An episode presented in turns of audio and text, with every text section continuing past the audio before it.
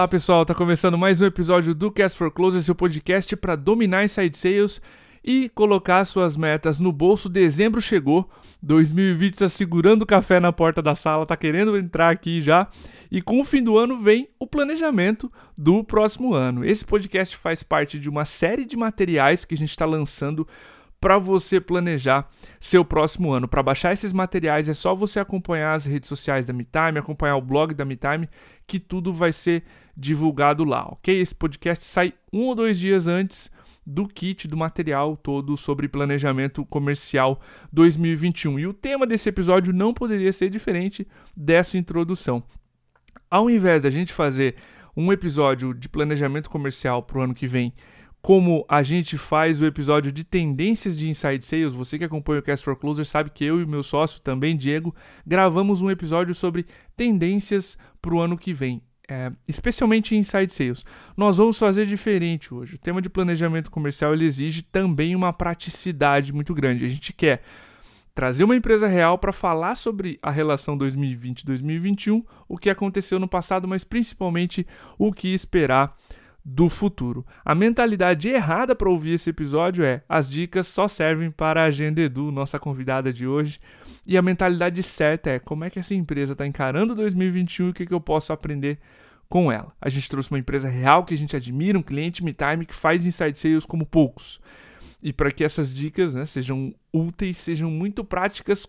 Nosso convidado de hoje, um cara muito prático, o Davi Vasconcelos, diretor de relacionamento da Agenda Edu.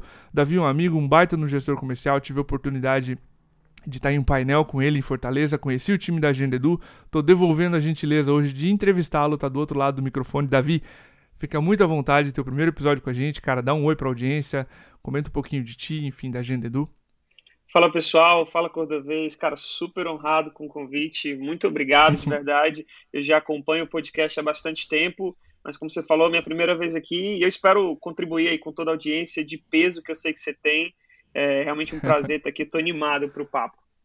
Boa, ótimo, cara. Obrigado mais uma vez por aceite. Eu sei que a tua agenda nesse meio de, de dezembro aqui, enquanto a gente está gravando, comecinho de dezembro, né? Meio de planejamento da Agenda Edu também.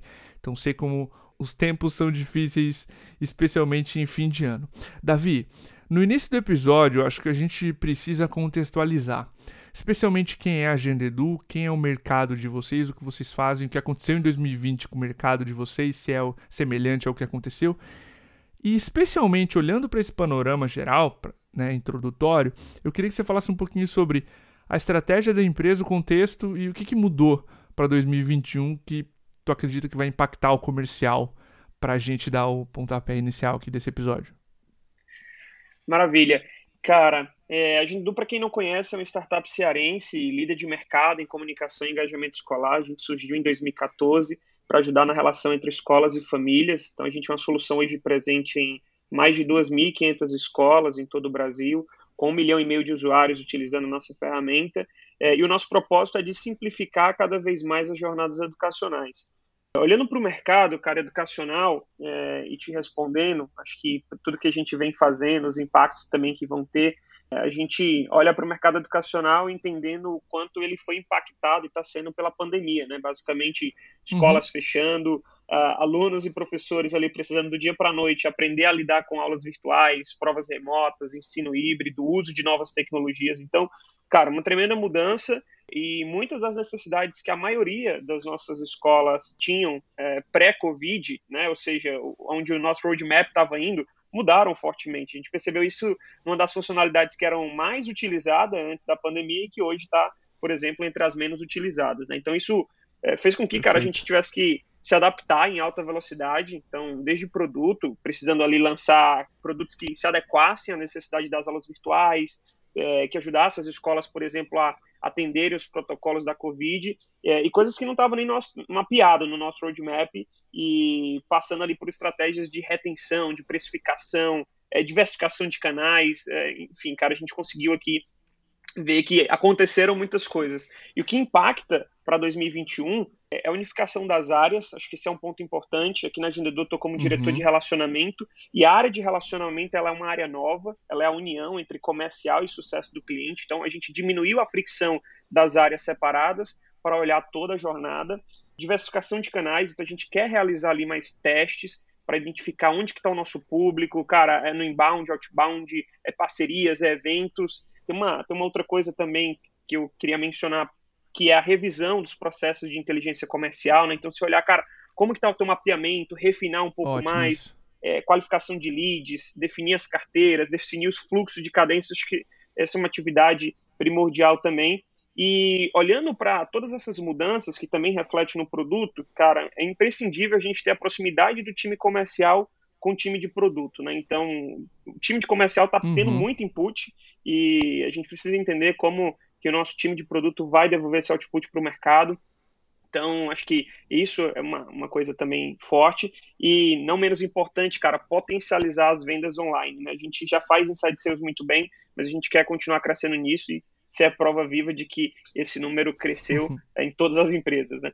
Sim. Ah, Davi, tu mencionou algumas vezes experiência do cliente, unir as áreas, proximidade de, do time comercial com o time de produto.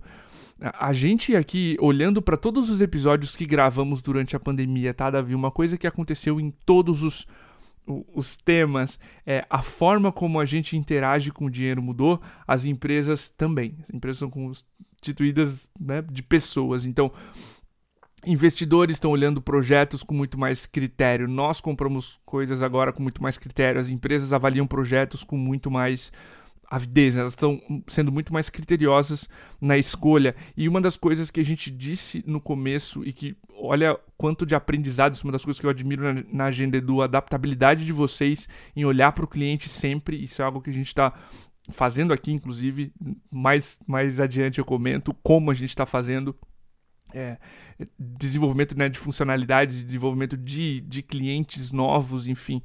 Isso está indo do CEO até, até o time de produto, até o Boa. mais novo estagiário do time de produto. Então, olhar para o cliente em 2021, que, 2020 para 2021, né? O que, que aconteceu? Onde ele ou ela está, foi para casa, está preocupado com o que, está consumindo conteúdo onde, o que está é, na cabeça desse cliente, o que está de medo, de temor, qual é o uso do nosso produto ou do nosso serviço, se a gente está falando de uma consultoria também, né? É, o que, que, aspectos do nosso serviço são essenciais, que aspectos, tu mencionou uma feature que agora já nem é usada tanto assim, né? Então, olhar para o cliente, para a jornada, para a experiência, me parece ser ainda mais importante no meio desse ano caótico que a gente está tendo e a tendência é que ele continue é, ainda instável. Totalmente, cara. A gente precisa estar tá sempre olhando para a jornada do cliente. Eu acho que é por isso que a gente tinha a separação dos times, né? Realmente começar o sucesso do cliente durante basicamente cinco anos. E a pandemia acelerou essa decisão da gente diminuir um Sim. pouco é, essa fricção, olhar mesmo para essa jornada, esse funil, ampulheta aqui que a gente olha para a venda e depois da venda tem, a gente sabe que continua, não, não, termina ali. E, cara, aumentar o relacionamento. A gente, quanto mais próximo a gente está do cliente, quanto mais a gente está entendendo, é, mais tem feito sentido para a gente entregar mais valor. Animal. Cara, a próxima pergunta, Davi, que eu te faria como gestor comercial é o seguinte: com nove meses de pandemia, a gente tem dados, a gente tem histórico, a gente já tem um, um 2020 muito mais fiel ao que a realidade do que o que a gente esperava em março, que era o caos. Né? Março e abril foram caóticos e depois o, o, o país foi se acalmando. Como é que vocês modelam o crescimento para os cenários do mundo, já que a gente tem tanta incerteza para 2021? Tenho certeza que isso é uma dúvida de quem está planejando o ano que vem. Como é que vocês que fazem tão bem Inside Sales e, e a parte comercial estão olhando para modelos de crescimento, enfim, para cenários? Conta um pouco mais disso. É, cara, a gente nunca viu o, o, mercado mudar tanto em tão pouco tempo, né? Então, você imagina, é, e, cara, tipo, todo mundo tinha um plano e você né, coloca o plano de lado e vai fazer acontecer e, e segue ali as atividades. Foi muito complicado, acho que, para todo mundo. E no momento que a gente está vivendo, esse mundo VUCA aí, que é o acrônimo em inglês de volátil, incerto, complexo e ambíguo, é realmente a nossa certeza é, e a única certeza é a mudança, né? Então, cara, Planejar Sim. o futuro da organização, mesmo no médio prazo, é desafiador. Né? Então, não é diferente para a gente também, mas eu acho que mesmo diante das incertezas, é imprescindível você traçar cenários, você planejar ali o, o, próximo ano. E como que a gente faz aqui, cara? A gente é, montou três cenários. Né? Primeiro cenário otimista, algo na linha do pré-Covid, mais uma melhora. O segundo cenário, cenário realista, então que seria a média ali dos últimos dois anos. E o terceiro cenário, cara, um cenário pessimista, onde a gente ainda vê o Covid avançando na segunda onda, a falta de vacina, então a gente fez dessa forma. E aqui, você lembra que eu tive no, no, nas últimas semanas em planejamento estratégico com todo mundo. Sim.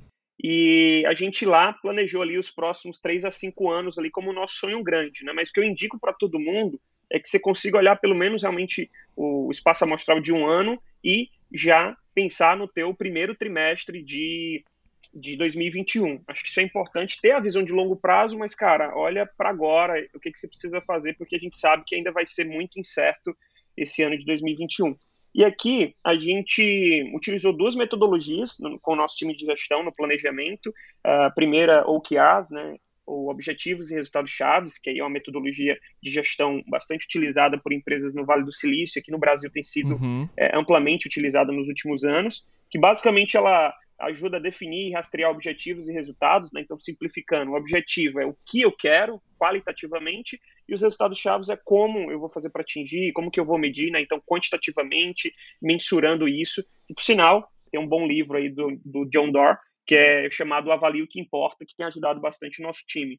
E a segunda coisa que a gente usou no planejamento foi o canvas do Five Bold Steps, que é criado pelo David Sibet, da Grove International, que é uma empresa de consultoria da Califórnia, que basicamente são cinco passos ousados para alcançar a visão da empresa. Então a gente usou essa ferramenta aqui para ser capaz de esclarecer a declaração de visão no planejamento estratégico. Então, qual é o futuro da empresa, como que a gente vai ajudar os nossos clientes, e aí também vem quais são as cinco etapas usadas para que a gente possa executar para alcançar essa visão. Então, essas duas coisas norteou bem agora a gente para os próximos passos. Cara, sensacional. Eu adoro a gente ter que pensar e extrapolar cenários, Davi. Tem algo que tu mencionou que eu acho que faz sentido demais e a gente precisa passar por isso. Em várias discussões aqui entre sócios ou entre o próprio time da MeTime, uma das coisas que tem sido mais comum é a gente pedir paciência do time. Paciência do time, tu descreveu no trecho da tua resposta que é: tem uma visão de longo prazo, projete quarter a quarter. Isso é uma coisa que a gente defende, a gente usa o KRs aqui também e os nossos objetivos são quarter a quarter. Eu não Boa. olho variação mensal. Aconteceu uma variação calma, o objetivo é de quarter, a gente tem outros dois meses para se adaptar. E paciência que eu digo, Davi, deixa eu descrever para quem está ouvindo esse episódio o que a gente lida, a forma como a gente lida aqui. Paciência, por exemplo, na hora de desenvolver uma feature ou um serviço ou fazer apostas megalomaníacas do tipo todo vendedor vai voltar para campo quando a pandemia acabar, ou paciência na hora de se comprometer com planos, tá? Vou orçar uma sede nova em 2021. Paciência na hora de desenvolver projetos, novos canais de aquisição, porque esses projetos podem demorar um pouco mais do que o esperado. Então, adicionar uma dose de ceticismo, um plano B, uma redundância uma expectativa um pouco mais baixa sobre projetos. É, você, você descreveu um realista, um pessimista e só um cenário otimista, ou seja, vocês estão preparados para mares turbulentos, né? Então, um ano caótico exige também paciência e esse olho no longo e no micro, a paciência de esperar e levar um quarter depois do outro, porque se a gente fica num ano incerto só olhando para o longo prazo, a gente não olha pro que a gente vai fazer no quarter que vem. E isso gera uma série de ansiedades, né, no time. Então é importante a gente ter esse balanço curto e longo prazo. É isso, cara. Eu acho que a paciência, o equilíbrio vai ajudar a gente a dosar aí o que, que a gente precisa fazer, ter tranquilidade para tomar essas decisões e ter muita resiliência. Esse é um período que a gente precisa Perfeito. ter resiliência para continuar com o plano porque a gente precisa ter um espaço amostral e como a coisa está mudando muito, não dá para você mudar tão rápido em semanas e etc, quando você não consegue nem colher os resultados de uma nova estratégia, por exemplo. Perfeito, ótimo. Ah, tu mencionou resiliência, um, um ponto aqui que eu quero abordar contigo, outro assunto mega importante, orçamentação. Enquanto a gente decidia a data, né, de, Davi, de gravar esse episódio, tu tava em planejamento numa fase muito rica, que é sentar, olhar para os projetos, para os OKRs, para as prioridades e definir orçamento, budget da área. Como foi esse processo para vocês de orçamentação e quais elementos tu levou em conta na hora de montar esse orçamento? Boa, essa também não, não é um exercício fácil, né, cara? Falando de é, como a gente organizou esse planejamento, de, em três passos seria analisar os números que a gente que a gente tem, né? Então, esse, esse é o primeiro passo, entender ali quais são as metas, os objetivos, e terceiro e último, definir as estratégias e como alcançar. Então, quando a gente chegou a entender ali, passo dois, que seriam as metas e os objetivos, a gente tem mais clareza sobre como projetar esse orçamento. Então, como que eu faço? É, a partir da meta anual, exemplo, número de cliente, número de faturamento, né? É, a gente faz a projeção de trás para frente no funil, utilizando o histórico dos últimos períodos. Então, pesos uhum. para cada canal. Então, inbound se mostrou mais forte do que outbound, é, parcerias, eventos, né, que vão ajudar ali na hora da gente montar as táticas para 2021. Então, até pode, pode surgir aí a pergunta, né, cara, mas como que eu vou desdobrar meu plano se as taxas de 2020 foram diferentes aí dos anos anteriores, né? Sim. E a gente sabe que é, 2021, cara, ainda é imprevisível, é estranho, então não dá para ficar travado também. Então, o que a gente fez foi mesclar as taxas de 2020 com a média dos últimos anos e ali fazendo cenários por pesos e considerando as tendências de mudanças nos canais de vendas. Então, um exemplo prático que a gente pode passar para todo mundo que está acompanhando, é, vamos supor que a sua meta de contrato anual, valor de contrato anual, seja de 1 milhão. Né? Então, você pega o MRR vezes 12 e para 2021 sua meta é de 1 milhão é, e o ticket médio por cliente seja de 10 mil por ano. Então, você precisa fechar contrato com 100 novos clientes em 2021 para bater tua meta. Então, essa é a primeira, uhum. Essa, esse primeiro olhar. O segundo é, após você ter esse valor, você pode dividi-lo ao longo do ano a partir da sazonalidade do mercado. Então, cara, tendo em mente que essa sazonalidade pode ter sido alterada devido à pandemia, mas vamos supor que você percebe que o teu mercado tem um peso maior para contratar no primeiro semestre, que a janela de vendas no segundo semestre é, é mais de relacionamento, ou vice-versa. É importante pesar isso. É, o terceiro passo seria definir o funil para cada mês dentro, por exemplo, de um trimestre. Né? Então, cara, leads que devem ser gerados, trabalhados, reuniões realizadas, negociações, fechamentos, sempre de acordo com as taxas de conversão é, de cada etapa. E aí você pode fazer um bench também para entender é, mais ou menos essas taxas, se você não tiver tanta referência. E quarto ponto seria você pegar a produtividade média da sua equipe, para vendedores e vendedores, e estimar a quantidade de pessoas que você deve ter no time. Né? Então, para esse último ponto, é até interessante se alencar ferramentas que possam ali aumentar a produtividade do seu time, para que você não aumente tanto o headcount, principalmente nesse momento de contenção de gastos. Então, Perfeito. Então, acho que é importante você utilizar algumas ferramentas. Como você comentou, nós somos clientes MeTime e desde o início que a gente começou com essa parceria, o objetivo seria simplificar o processo, principalmente diminuir toda aquela fricção e o aumento da quantidade do headcount, passando a ter mais velocidade no dia a dia. Então, cara, tem algumas ferramentas que para a gente ajuda bastante, aumenta mesmo a produtividade e Além disso, acho que é importante também entender em qual momento cada pessoa deve entrar no time. Então, tendo é, em mente ali que, em média, um pré-vendedor ou vendedor leva de três a cinco meses para rampar. Isso depende do teu playbook, depende do teu processo, mas essa é a média. Então, você não pode colocar uma meta para o mês que vem de X e contratar o, mês, o, o cara no, no, mês anterior, porque a coisa não vai funcionar.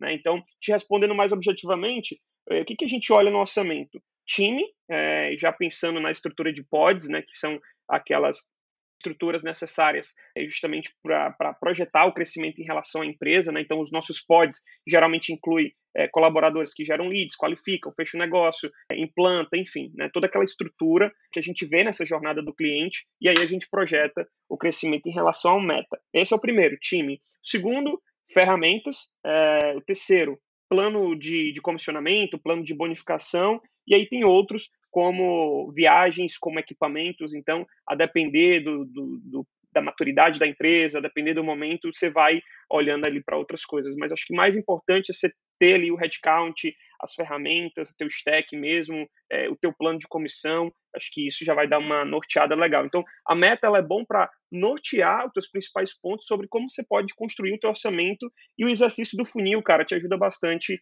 a ter clareza de como você vai chegar lá. Cara, ótimo ponto.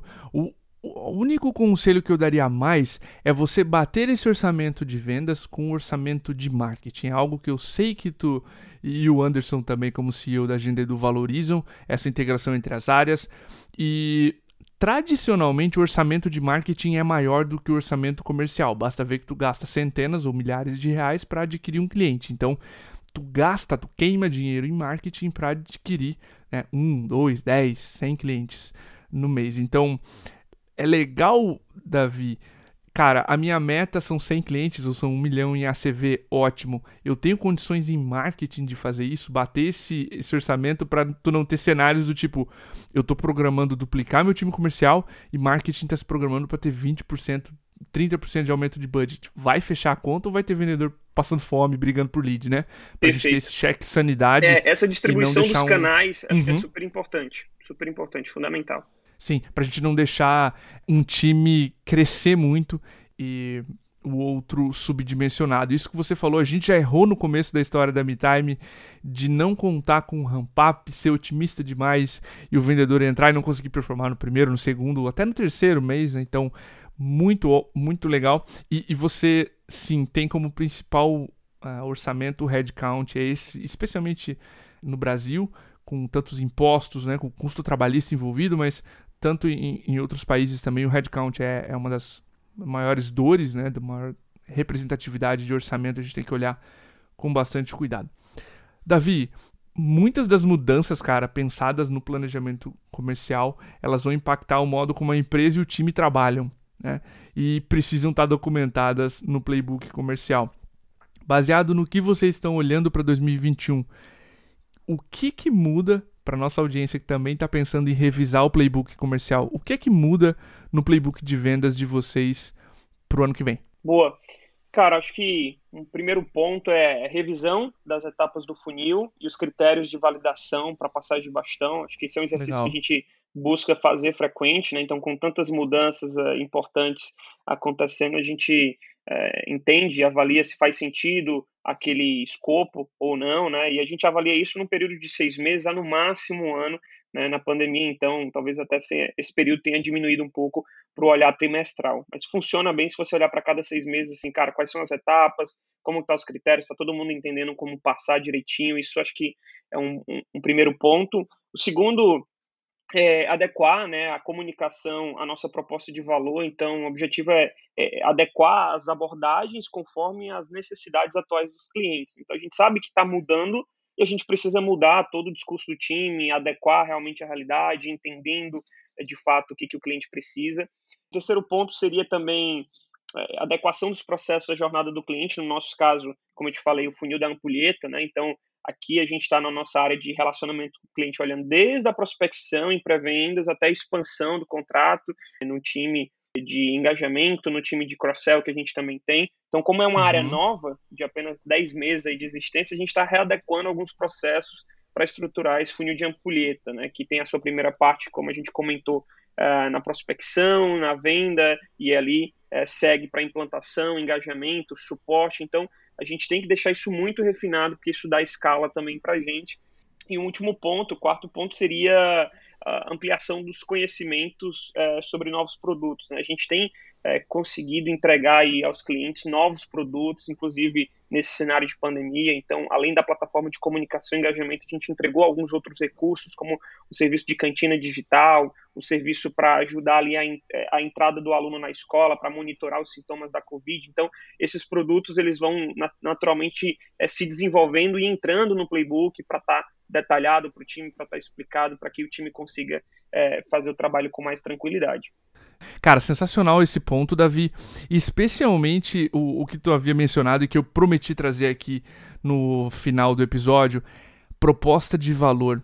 Quando a gente está olhando para o nosso cliente o que aconteceu com ele em 2020 durante a pandemia, analisar a proposta de valor, o que a sua empresa entrega e como ela entrega, o que está acontecendo com o seu prospect, as funcionalidades novas, isso tudo é muito importante especialmente num ano tão caótico assim, né? Times anos caóticos exigem times que respondam bem ao caos. E Então, fechando esse ponto, é, é, extremamente importante que a gente conheça muito bem o cliente para que a gente consiga se adaptar e saber o que entregar em termos tanto de produto quanto de serviço e, e, deixar essa proposta de valor extremamente bem adequada. A gente falou tanto né, de jornada, de experiência do cliente, vocês colocaram pods, estão unificando as áreas, então esse é um assunto extremamente importante. Davi, para a gente encerrar, cara, alguma mudança estrutural significativa acontecendo na Agenda Edu que o CEO, o Anderson, pediu para vocês se preocuparem e que a gente não conseguiu contemplar aqui ainda?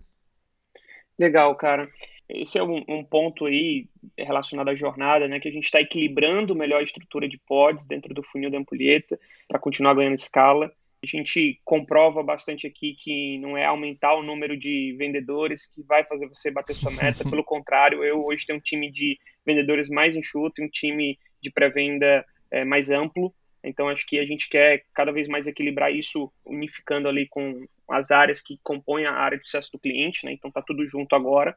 E preocupações relevantes, cara, que a gente tem aqui, e aí é preocupação para cada uma das lideranças, acho que o que a gente está olhando para frente, primeiro é fortalecer a cultura, então desenvolver uh, cada, cada membro do time, acho que isso para a gente está é, tá em primeiro lugar. Ser adaptável, como você comentou, né? Você já conhece a gente, a gente está tá se adaptando muito rápido, mantendo sempre a paixão e o brilho nos olhos para a gente fazer o que, que a gente se propõe a fazer, é, com o nosso propósito, que eu comentei, que é de simplificar aí as jornadas educacionais, liderar pelo exemplo, cara, colocando a mão na massa. Então, a gente tem muito isso aqui, é, garantindo principalmente o básico bem feito. Então, a gente é muito bom em fazer o básico bem feito e acho que isso tem levado a gente a outros patamares. E não menos importante, cara, é o cuidado com o orçamento. Né? Então, pensar até sempre no coletivo e não só na, na sua área específica.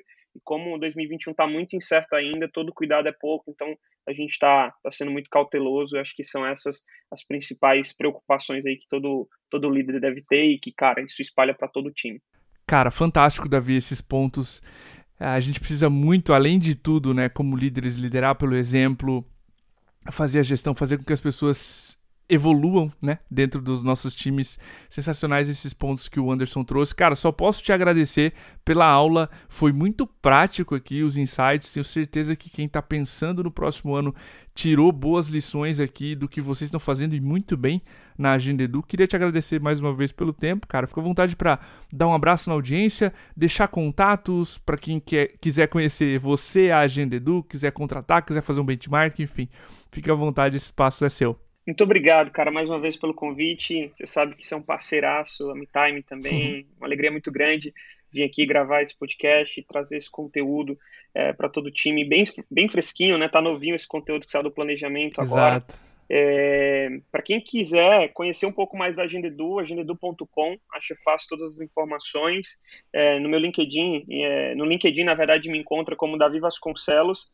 E queria deixar aqui, cara, um abraço para todo o time da Agenda Edu, especialmente o time de relacionamento com o cliente, pessoal ansiou aí para que a gente também tivesse essa participação e a gente ficar super contente com, com esse convite. E para minha esposa, acredite se quiser, ela é super fã também do, do podcast e, e, ela comenta sempre sobre o jingle no começo, ela sempre imita aqui. E quando eu falei, ela ficou super animada, cara. Que demais. Eu, eu, eu já ouvi assim, cara, minha esposa não aguenta mais a sua voz de tanto que eu ouço podcast. É, é legal saber que tem, outros, tem outros comportamentos, né? Tem pessoas que gostam, enfim, que estão com tem. seus. E ela imita é. direitinho. Seu podcast Ai, que demais, cara. E colocar suas metas no bolso. É muito legal, cara. cara, mais uma vez, obrigado pela oportunidade, pela oportunidade de te entrevistar, pela agenda. Eu queria deixar um abraço aqui então para todo mundo, para o time da Agenda Edu também, que com certeza vai ouvir esse episódio. Para você que ouviu até o final, um abraço e é isso, até o próximo. Até o próximo. Valeu!